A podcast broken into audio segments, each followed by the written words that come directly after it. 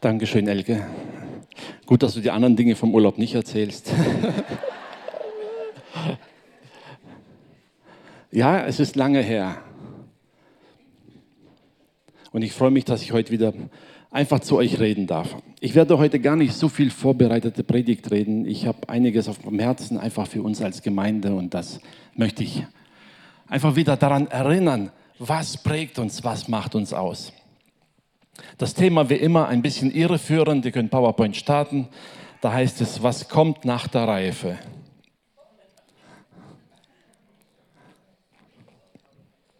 Ist euch schon mal aufgefallen, dass wir Kinder Gottes sehr zielorientiert leben sollten oder auch denken?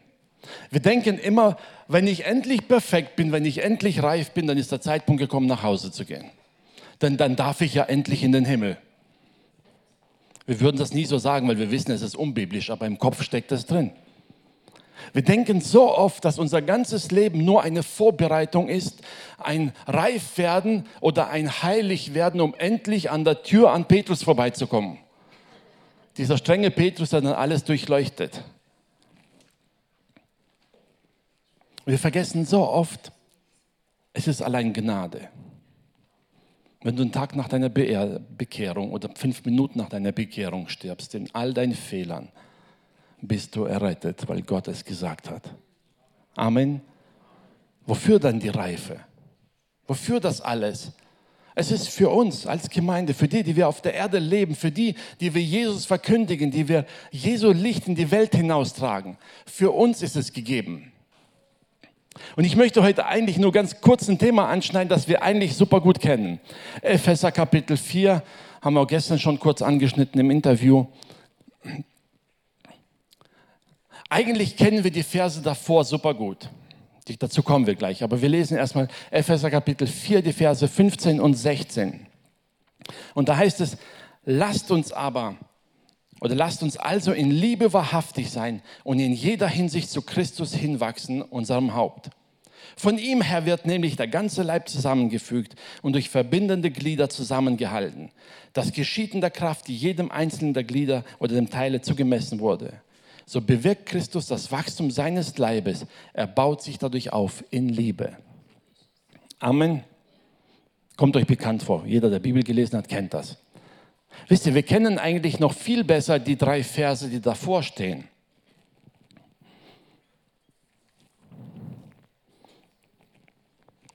Kriege ich, machen wir gar nicht hin. Da geht es nämlich um den fünffältigen Dienst. Paulus schreibt in die Gemeinde und sagt, Gott hat gegeben Apostel, Propheten, Evangelisten, Hirten, Lehrer, damit die Gemeinde auferbaut wird und zur vollen Mannesreife heranwächst, zur vollen Reife, zur Fülle gelangt. Kennt ihr das? Haben wir oft genug darüber gelehrt, gepredigt. So gehört es. Wofür die Reife? Und hier schreibt Paulus weiter an die Gemeinde, wofür es ist. Was kommt nach diesem Reifwerden? Nach dem Reifwerden kommt Lieben. Ist mir, ist, mir ist bei dem Ganzen etwas aufgefallen.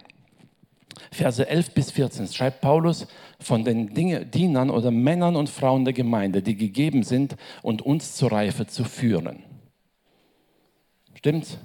Viel Einfluss von außen, viel Input von außen, Motivation. Das Thema an sich ist ja sehr spannend. Man benutzt oft eine Hand als Symbol für diese fünf Dienste. Apostel, warum Apostel? Den Daumen, das ist der einzige, der von vorne alle anderen Finger berühren kann, der in Kontakt mit jedem ist. Den Zeigefinger benutzt man für einen Propheten. Warum? Weil er immer Dinge aufzeigt oder zum Himmel zeigt. Mittelfinger, das ist der, der am weitesten rausragt. Das sind die Evangelisten, die ständig irgendwo draußen herumschweren. Ne? Weit weg. Ringfinger, das sind die Hirten, das sind die, die mit der Gemeinde verheiratet sind. Ne? Und der kleine Finger, das sind die Lehrer. Warum klein? Nicht, weil sie kleine Stellung haben, sondern weil die sind so klein, die kommen in jede Lücke. Ne? Die finden jedes Detail irgendwo in der Bibel. Ne? Aber wisst ihr, sie wachsen alle hinaus, hat jeder eine eigene Bestimmung. Aber jeder für sich alleine würde nichts bewirken können. Erst in der Einheit, im Zusammenwachsen kann die Hand arbeiten. Und dieses Bild gebraucht die Bibel immer wieder, auch vor allem Paulus. Er sagt, wir sind Glieder eines Leibes. Wir können nichts für uns alleine tun. Wir brauchen die ganze Hand, um etwas anzupacken. Wir brauchen jeden Dienst in der Gemeinde, um das zu tun, was Christus uns gesagt hat. Die Anweisungen für die Hand kommen aus dem Haupt.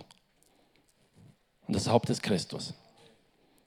Und jetzt schreibt Paulus, ja, danke dir, Paulus schreibt hier an die Gemeinde und lasst uns nochmal den Vers 15 lesen.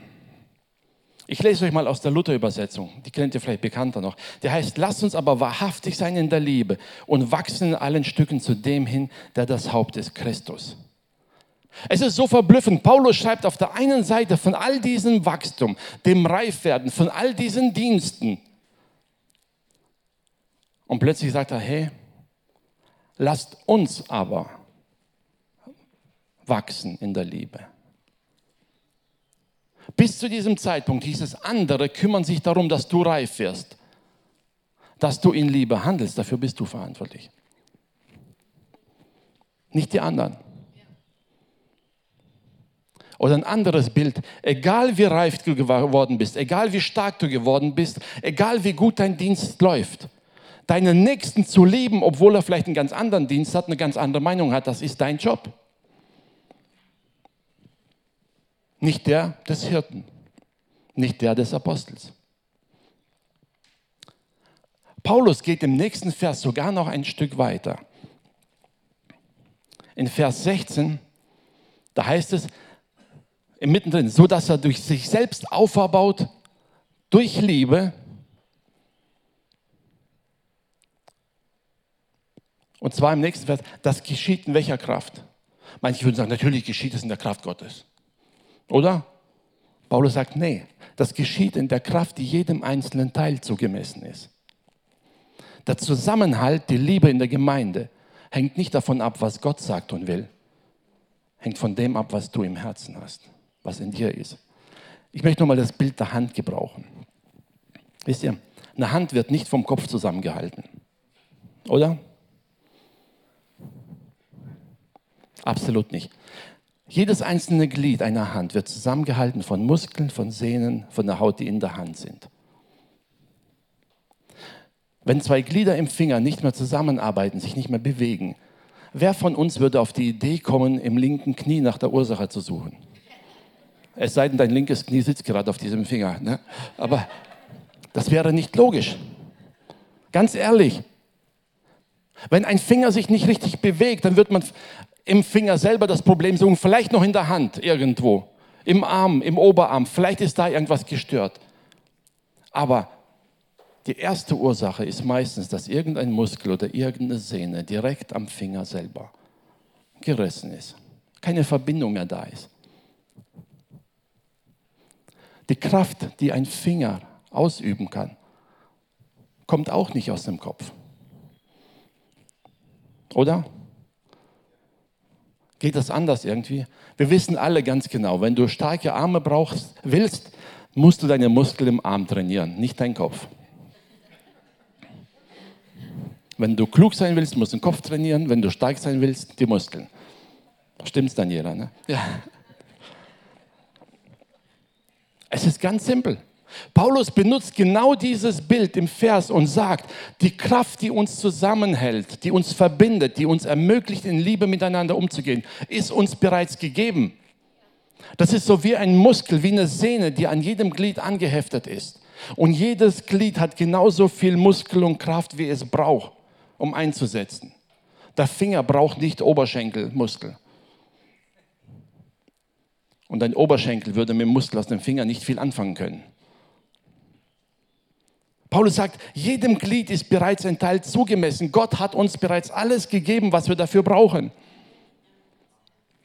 Aber wir sollen es einsetzen. Und so wird der Leib zusammengehalten. Die Hand funktioniert mit all diesen verschiedenen Gliedern, funktioniert mit den Muskeln, mit der Kraft, die in sie hineingelegt wurde. Und Paulus vergleicht diese Kraft mit der Liebe. Er sagt, das ist die Liebe, die euch zusammenhält. Und dafür seid ihr verantwortlich. Den Nächsten zu lieben, obwohl er vielleicht ganz andere Ansichten hat. Ich liebe theologische Diskussionen in solchem Kreis, wo alle verschiedenen Dienste zusammensitzen. Das ist eine Bandbreite von Meinungen und Überzeugungen, das ist genial. Aber wisst ihr, wenn jeder darauf pocht, dass seine Meinung die richtige ist, dann kommt sehr schnell Trennung und Spaltung hinein. Jeder Lehrer kann sich mit dem Evangelisten anlegen. Ne? Wie kann man nur so oberflächlich lehren? Kennt es alle, das kennen wir. Paulus sagt hier, wisst ihr, all das ist gegeben hin zur Reife, damit wir reif werden. Und wenn wir reif sind, dann müssen wir lernen zu lieben. Oder besser, dann müssen wir die Liebe umsetzen. Lieben trotz aller Reife, würde ich mal sagen. Liebe trotz aller persönlichen Erkenntnisse. Den anderen zu lieben und zu respektieren, trotz allem, was von außen auf uns einstringt. Paulus sagt hier, wir sollen die Fülle Christi erleben und erkennen.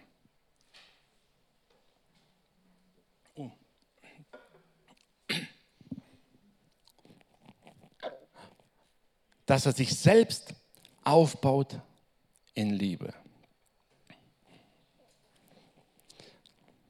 Warum ich dieses Thema überhaupt anschneide, wisst ihr, wir haben jetzt diese Corona-Zeit mittendrin. Und ganz ehrlich gesagt, wir haben in dieser Zeit erlebt, wie andere uns gesagt haben, was wir alles tun und lassen sollen. Ganz ungewohnt. Ne?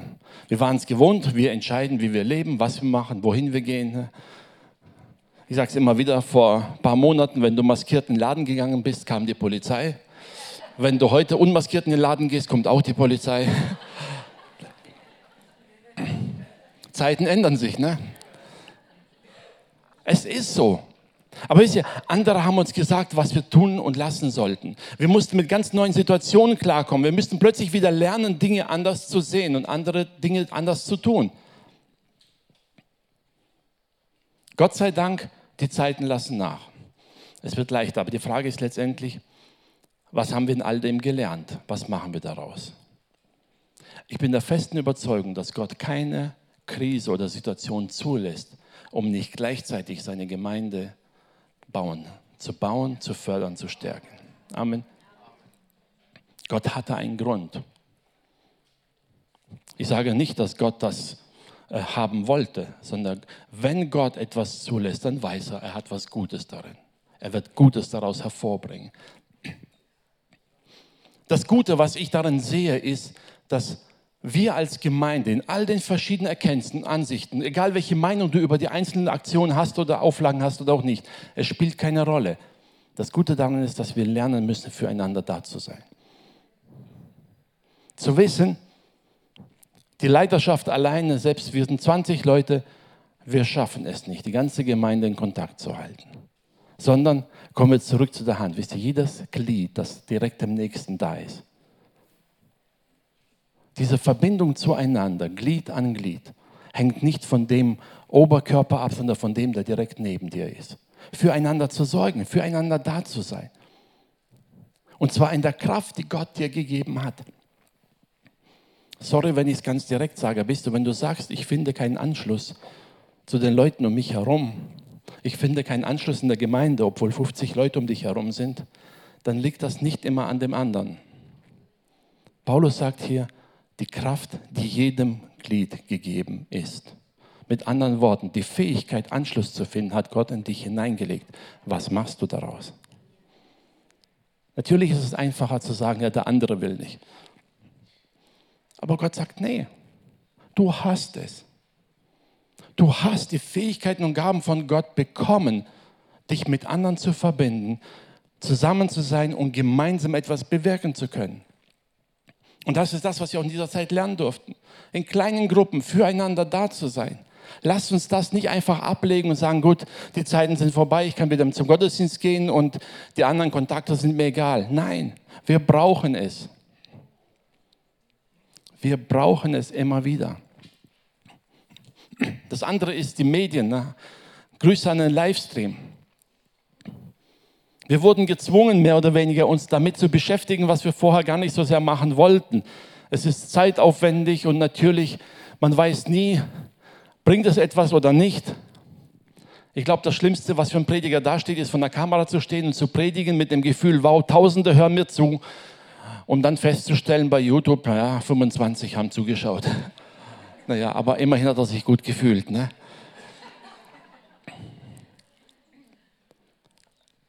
Aber was lernen wir daraus und was machen wir damit? Und vor allem, wofür? Macht ihr mir nochmal den Vers 16 auf. Der letzte sagt, so bewirkt Christus das Wachstum seines Leibes. Egal, was wir tun, wo wir sind. Ob du es im kleinen Rahmen hast oder nicht. Ob Gott dich dann nur an die Fingerspitze gesetzt hat oder mitten in den Oberschenkel, bleiben, bildlich gesehen vom Leib. Nie zu vergessen, es geht nicht in erster Linie um mich. Es geht um den Leib Jesu. Die Anweisungen, die Befehle, die Steuerung des ganzen Leibes soll vom Haupt aus geschehen. Und wenn wir uns darauf konzentrieren, wird manches in unserem Leben ganz anders laufen. Klar, wir haben gewisse Reflexe im Körper. Weißt du, wenn du mit dem Finger eine heiße Platte anrührst, reagierst du sofort. Da berührst du es, heißt plötzlich, aua, heiß und das Gehirn weiß in Zukunft ganz genau, da langst du nicht wieder hin. Der Finger selber weiß es nicht, aber der Kopf. Der Finger merkt das erst, wenn er es doch wieder versucht. Ne? Wisst ihr, dieses Bild des Leibes gibt uns immer wieder eine neue Ausrichtung und sagen, hey, wir sind nicht hier auf dieser Erde, um für uns alleine da zu sein. Wir wollen den Leib Jesu bauen. Unsere größten Enttäuschungen, unsere größten Probleme kommen doch immer wieder daher, dass wir an unserer Stelle sitzen und denken, ja, keiner kümmert sich um mich. Meine Sorgen, meine Nöte, meine Wünsche werden nicht erfüllt. Ich habe Probleme, die niemand kennt. Und woher kommen diese Sorgen? Weil wir vergessen haben, dass wir eigentlich ein Teil eines Leibes sind, dessen Haupt Jesus Christus ist. Der weiß alles, er kennt alles. Er weiß, was dir gut tut. Ich möchte das Bild noch weiter vervollständigen. Wisst ihr, wenn je enger du deine Bindung zu deinem Nächsten haben willst, desto mehr musst du dafür tun. Kennen wir alle vom Sportunterricht, mögen wir alle nicht so besonders, aber es ist so. Willst du starke Muskeln, musst du sie jeden Tag trainieren. Du musst es. Willst du gute Anbindung in Liebe zu deinem Nächsten haben, auch wenn der einen ganz anderen Dienst hat, ganz andere Gedanken hat und andere Meinungen, dann musst du das trainieren. Klappt nicht immer gleich von Anfang, kennen wir. Oder es gibt schon so Leute, wo man denkt, man, da hat mich das letzte Mal schon komisch angeguckt, das nächste Mal spreche ich ihn gar nicht erst an. Es bringt nichts. Dieses Bild, das Paulus da gebraucht, ist so wunderbar für uns zu sehen. Gott hat uns zusammengesetzt und Gott hat uns alles gegeben, was wir brauchen, um das umzusetzen, was er in uns hineinlegt. Jeder von uns, jeder, kennt die Grenzen, die wir heben können, oder? Also ich würde niemals auf die Idee kommen, einen Felsbrocken mit 150 Kilo anzuheben. Ich würde auch niemals auf die Idee kommen, meiner Hand eine Anweisung zu geben, probier es trotzdem. Wäre unsinnig, oder? Wisst ihr, Paulus gebraucht auch dieses Bild und sagt, Gott versucht niemand, nee, halt Jakobus was, er sagt, Gott versucht niemand über die Kraft, die er hat. Traust du deinem Gott zu, Traust du Jesus zu, der das Haupt der Gemeinde ist, dass er genau weiß, was er dir zutrauen kann und was nicht? Er weiß genau, wie viel Kraft in dir drin steckt und er weiß auch ganz genau, wie trainiert deine Muskeln sind. Und er weiß auch, wo du ein bisschen mehr trainieren solltest. Oder? Es ist so. Wir kennen unseren Körper in der Regel auch. Wir wissen, wo unsere Grenzen sind. Und entweder wir machen was dagegen oder wir passen auf, dass wir das nicht überlasten werden. Paulus gebraucht dieses Bild für eine Gemeinde, sagt, wir als Gemeinde sind der Leib Christi und er weiß ganz genau, welchem Körperteil er was zumuten kann. Er weiß es. Er weiß, wie weit jeder Einzelne in der Entwicklung ist, wie reif jeder Einzelne ist. Aber er weiß auch, dass es auch in unserer Verantwortung liegt. Und manches in unserem Leben passiert, damit wir dieser Verantwortung wieder bewusst werden. Dass wir einander auferbauen in Liebe. Vor allem, wenn man eine gute Erkenntnis hat. Wisst ihr so, als Lehrer, wenn man etwas verstanden hat, begriffen hat und dann dem anderen klar machen will. Da gibt es zwei Möglichkeiten. Entweder man predigt das ihm so lange, bis er es kapiert, bis auch der Letzte verstanden hat, was sein sollte. Oder wir besinnen uns wieder auf das, was die Bibel sagt. Er baut einander in Liebe. Liebe deckt nicht zu. Wisst ihr, Liebe ist nicht eine, die Sünden und Schwächen einfach zudeckt und sagt, erledigt. Paul Petrus schreibt das, ja, die Liebe deckt. Das heißt, die Liebe offenbart nicht nach außen. Sie schützt, sie bewahrt. Ja und Amen. Aber sie vergräbt es einfach nicht und sagt, was soll's, es ist egal in Liebe zu erbauen, zu ermahnen, heißt letztendlich, ich werde es ihm nicht einfach um die Ohren hauen, die Wahrheit, sondern ich werde versuchen, es ihm verständlich zu machen, weil ich ihn liebe. Ich werde versuchen, ihm klar zu machen, was wichtig ist, damit er es begreift, weil ich ihn liebe. Und nicht, weil ich einfach recht habe. Wenn wir diese ganzen Dienstgaben anschauen, es kann so schnell passieren, dass man sich darauf versteift und sagt, aber ich habe doch recht.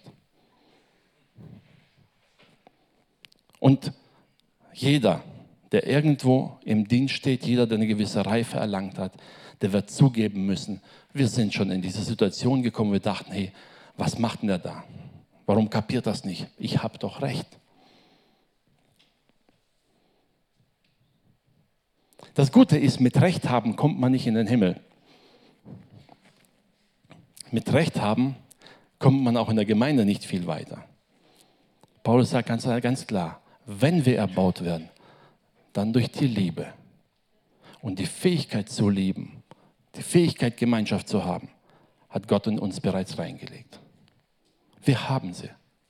Wir haben das gesamte Potenzial, das wir brauchen. Mit anderen Worten, wenn du im Hauskreis bist, das gesamte Potenzial, was du brauchst, um den ganzen Hauskreis zu leben, liegt bereits in dir. Es ist da. Wenn Gott dir einen Dienst anvertraut hat, das ganze Potenzial, das du brauchst, um alle die zu lieben, die Gott dir anvertraut hat, ist bereits da. Du musst es nur trainieren. Wie ein Kind, das wächst, das Muskel trainiert, wie wir im Alter immer wieder lernen müssen, gewisse Dinge müssen wir üben und üben und immer schön kräftig halten. So ist es ist da.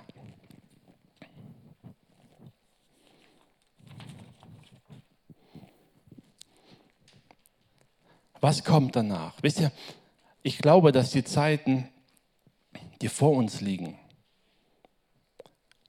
einen riesigen Plan Gottes beinhalten. Nämlich sein Leib in diesem Land, in unserer Stadt, in der ganzen Welt ganz neu zu stärken und zusammenzufügen. Der Leib Jesu ist das, was die Welt sieht. Selbst wenn sie an Gott nicht glaubt, sie sieht uns und durch uns sieht sie das Handeln Gottes. Und Gott möchte sein Leib bauen. Wisst ihr, und wir lassen uns zu oft durch all diese Rechthaberei, durch alle Erkenntnis dazu verleiten, dass wir aufhören zu lieben und glauben, weil ich Recht habe, dann habe ich das Recht auch ziemlich hart zu reagieren. Wisst ihr, ich sage es immer wieder, es geht nicht darum, dass wir alles akzeptieren, was andere sagen. Es geht auch nicht darum, dass wir alles verstehen, alles übernehmen, was andere sagen. Es ist wichtig, dass wir eine eigene Erkenntnis haben. Es ist wichtig, dass wir wachsen in unserem Glauben. Es ist wichtig, dass wir reif werden in dem, wo Gott uns hineingestellt hat. Aber die Art und Weise, wie ich mit den anderen umgehe, die vielleicht nicht diese Erkenntnis, nicht diesen Dienst haben, Das ist unser Problem, es ist unsere Aufgabe. Und daran scheitern wir sehr oft. Daran ist in der Kirchengeschichte der Leib Jesu ziemlich oft gescheitert. Weil wir vor lauter Recht haben, die Liebe vergessen hat. Ja, ich weiß, es ist auch manchmal schwer. Es gibt ja tatsächlich Menschen um uns herum, die sind so schwierig, mit denen kommt man einfach nicht klar. Ich verrate dir ein Geheimnis, die denken das Gleiche über dich und mich. Ne? Also hab Mitgefühl mit ihnen. Ja.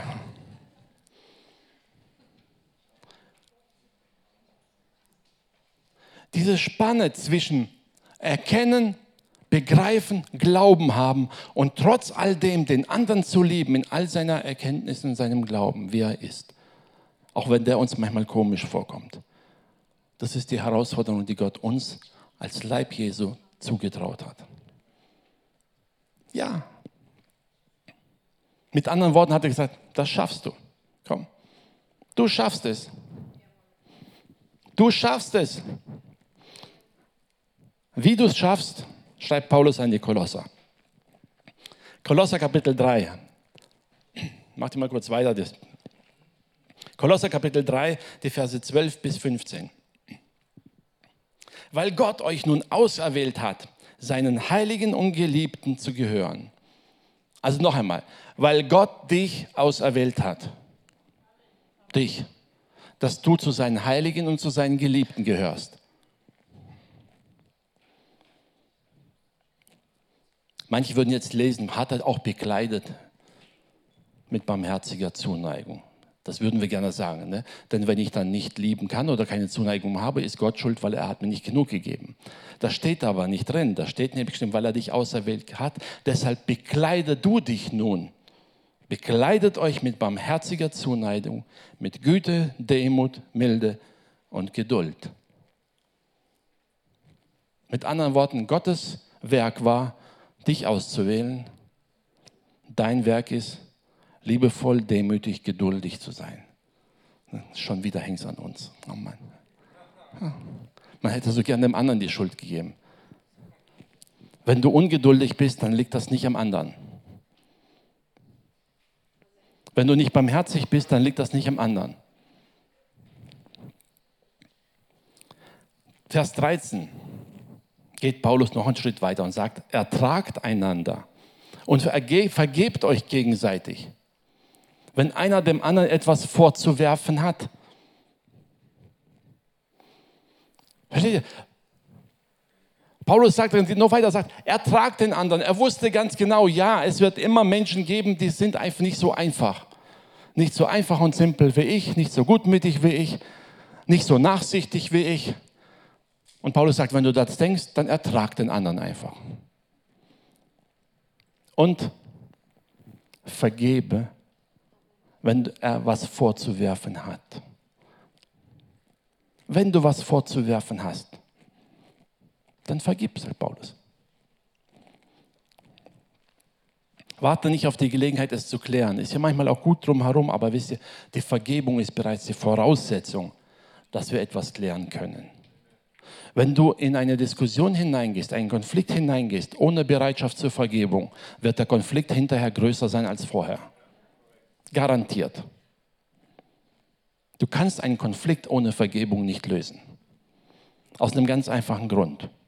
Der Konflikt ist oft nur der Auslöser an einem kleinen Punkt, der aber Gefühle hochbringt, die mit viel weiterer Bandbreite da sind.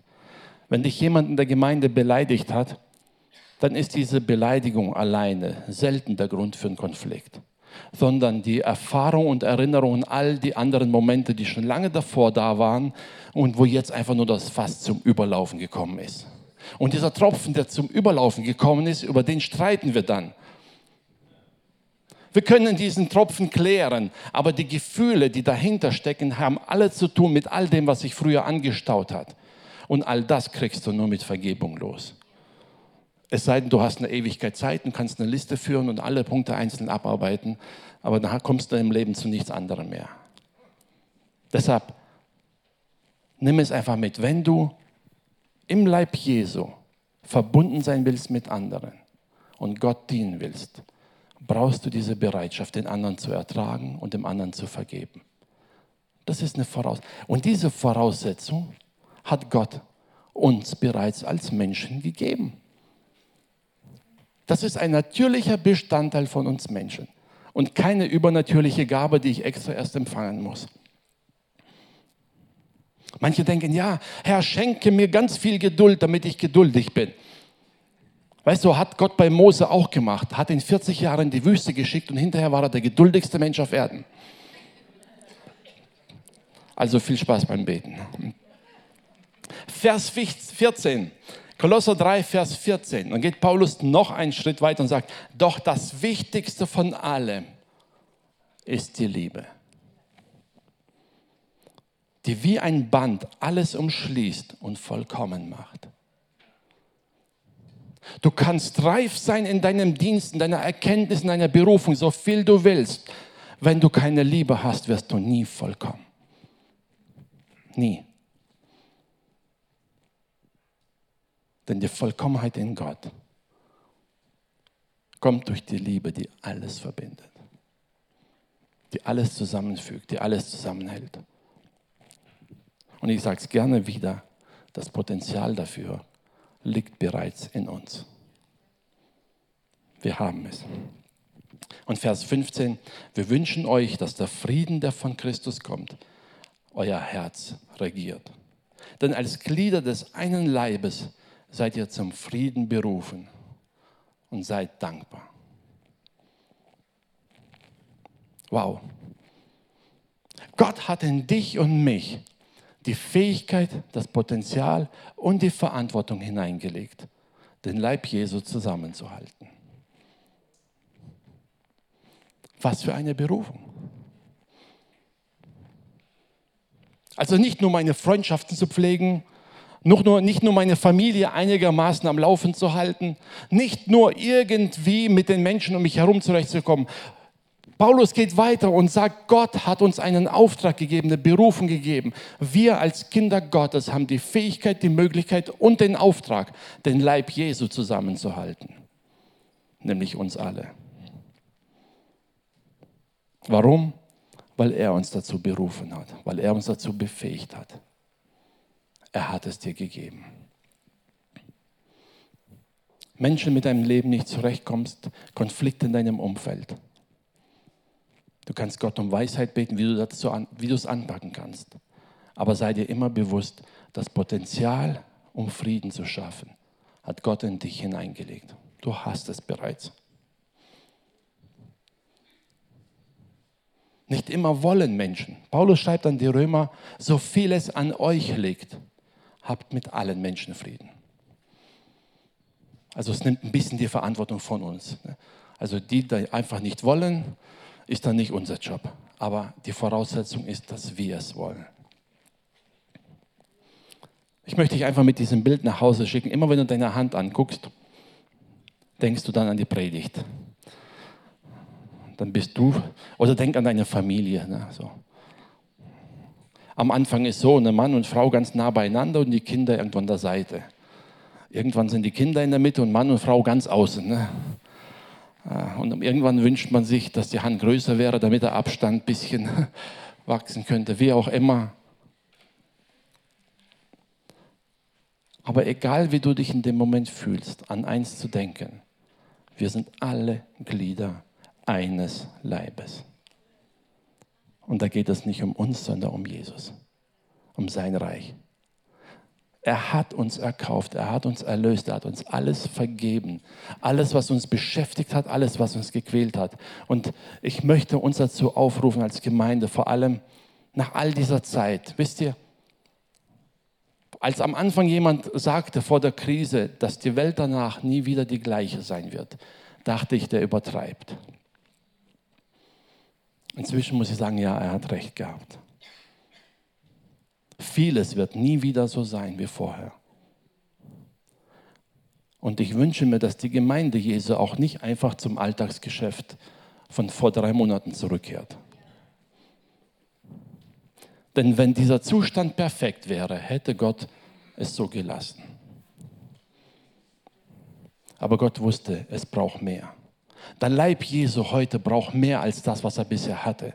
Und so manche Bequemlichkeit musste raus so manche Situationen zu sagen, die anderen werden sich schon darum kümmern. Schließlich bezahlen wir sie dafür, also sollen sie den Job auch machen. Das muss da raus. So wird der Leib Jesu nie gebaut. Der Leib Jesu wird gebaut, indem jeder Einzelne an dem Platz, wo er ist, wo er lebt, wo er steht, an dem Platz Leib Jesu baut und verbindet. Über die Grenzen der Denominationen, über alles Verständnis, über alle Erkenntnis hinaus verbinden. Verbinden und Jesus verherrlichen. Ich rede nicht davon, dass wir alle einer Meinung sein müssen. Bitte nicht falsch verstehen. Ich rede davon, dass wir persönlich in der Erkenntnis wachsen, im Glauben wachsen und trotzdem den anderen respektieren können. Wisst ihr, so ein schönes Bild wie auf einer Baustelle. Wisst ihr, wenn du auf die Baustelle kommst, da ist jeder Handwerker überzeugt, dass sein Part der wichtigste ist. Oder? Ohne ihn läuft nichts. Ich habe es mal auf einer Baustelle erlebt, wisst ihr, der, äh, der Maler, hat tapeziert und hat furchtbar geschimpft über Gipser, dass die Wand nichts taugt, wie der es gemacht hat.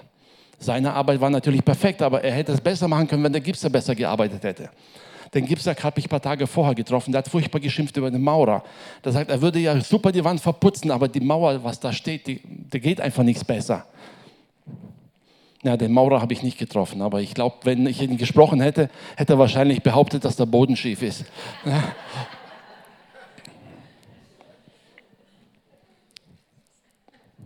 Wisst ihr, es gibt immer eine Möglichkeit, dem anderen etwas zuzuschieben. Aber wisst ihr, wenn wir gemeinsam etwas erschaffen wollen, dann geht das nur, wenn wir anfangen, füreinander da zu sein.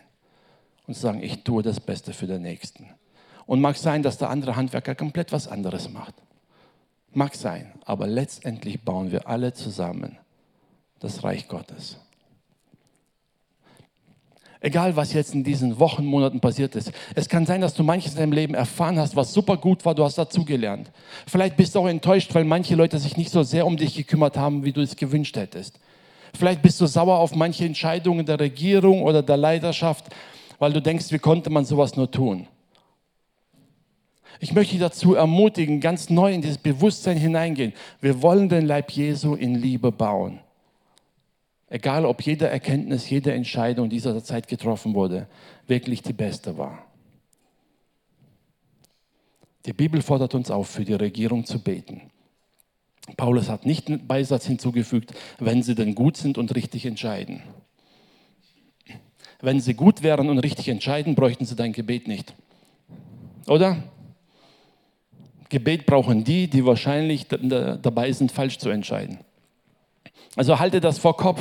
Paulus wusste es genau und Paulus lebte in einer Zeit, wo die Regierung Entscheidungen getroffen hat, die teilweise schlimmer waren als alles jetzt. Aber er sagte, vergesst nicht zuallererst, betet für sie, damit ihr in Ruhe und Frieden leben könnt. Und damit wir diesen Auftrag Jesu, den wir haben, erfüllen können. Ich möchte dich dazu ermutigen, das, was du in den letzten Wochen erlebt hast, mal in Gedanken durchgehen zu lassen und sagen, was ist für mich wichtig geworden? Wo bin ich reifer geworden in dieser Zeit? Wo kann ich meine Erkenntnis besser einsetzen? Aber gleichzeitig, wo muss ich lernen, den anderen mehr zu lieben? Wo muss ich lernen, Gemeinschaft ganz neu zu suchen, ganz neu zu knüpfen? Wo muss ich die Verbindung zu meinem Nächsten intensivieren? Wisst ihr, wenn dein Nächster auf dem Terminkalender stehen haben muss, hey, du musst unbedingt den Anruf nicht vergessen, weil der braucht das jetzt dringend, dann ist das nicht unbedingt eine Gemeinschaft, die in Liebe herrscht. Wenn du liebst, dann wirst du drei Tage vorher schon anrufen, einen Tag vorher auch nochmal und immer wieder die Gemeinschaft suchen.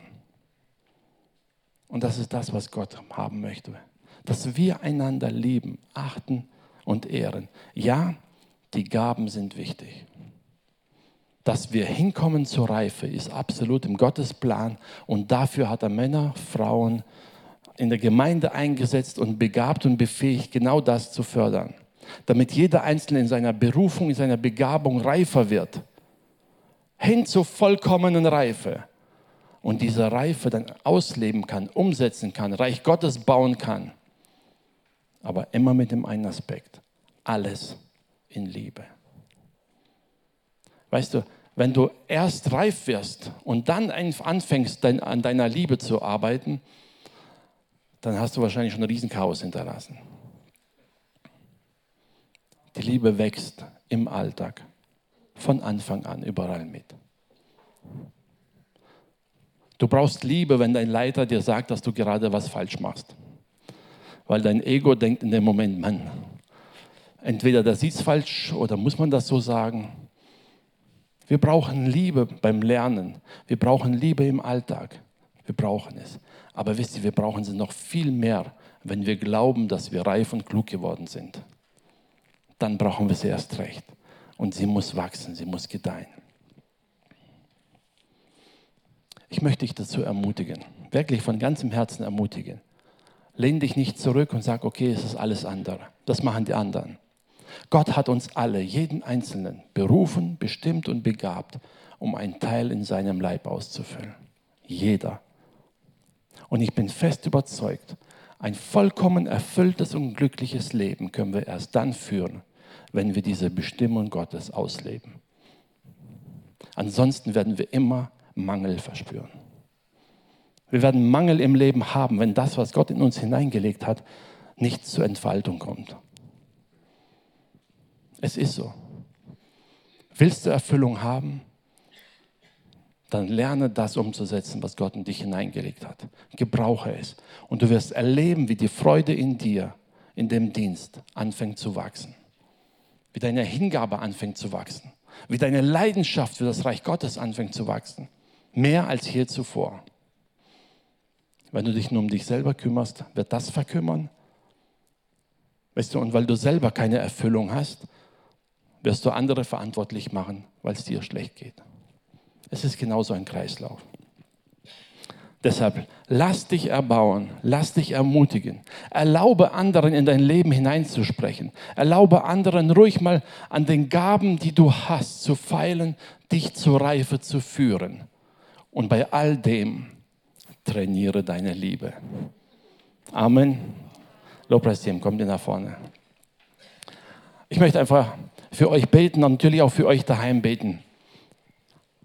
Beten mit dem einzigen Verlangen, dass Gott in euer Herz ganz neu im Blick hineingibt, was Gott mit dir vorhat und was möglich ist. Ich möchte für dich auch beten, wenn du gerade irgendwo in einer Konfliktsituation steckst und eigentlich davon überzeugt bist, dass der andere schuld ist. Ich möchte für dich beten, dass in dir diese Bereitschaft wieder wächst, eine Verbindung zuzulassen, Vergebung zuzulassen und diese Gemeinschaft zu suchen. Gott will dich erbauen. Lass uns einfach beten. Herr, ich danke dir von ganzem Herzen für diesen Morgen. Danke für deine Gemeinde, die du baust.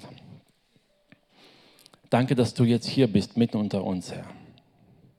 Herr, und ich danke dir, dass du so viel in uns hineingelegt hast. Du hast uns vollkommen geschaffen, dir zur Ehre. Alles, was wir brauchen, alles, was wir brauchen, wirklich, um so zu leben, wie du es dir gewünscht hast für uns, hast du in uns hineingelegt. Und ich bitte dich, schenke uns den Mut, all diese Dinge freizusetzen, sie umzusetzen.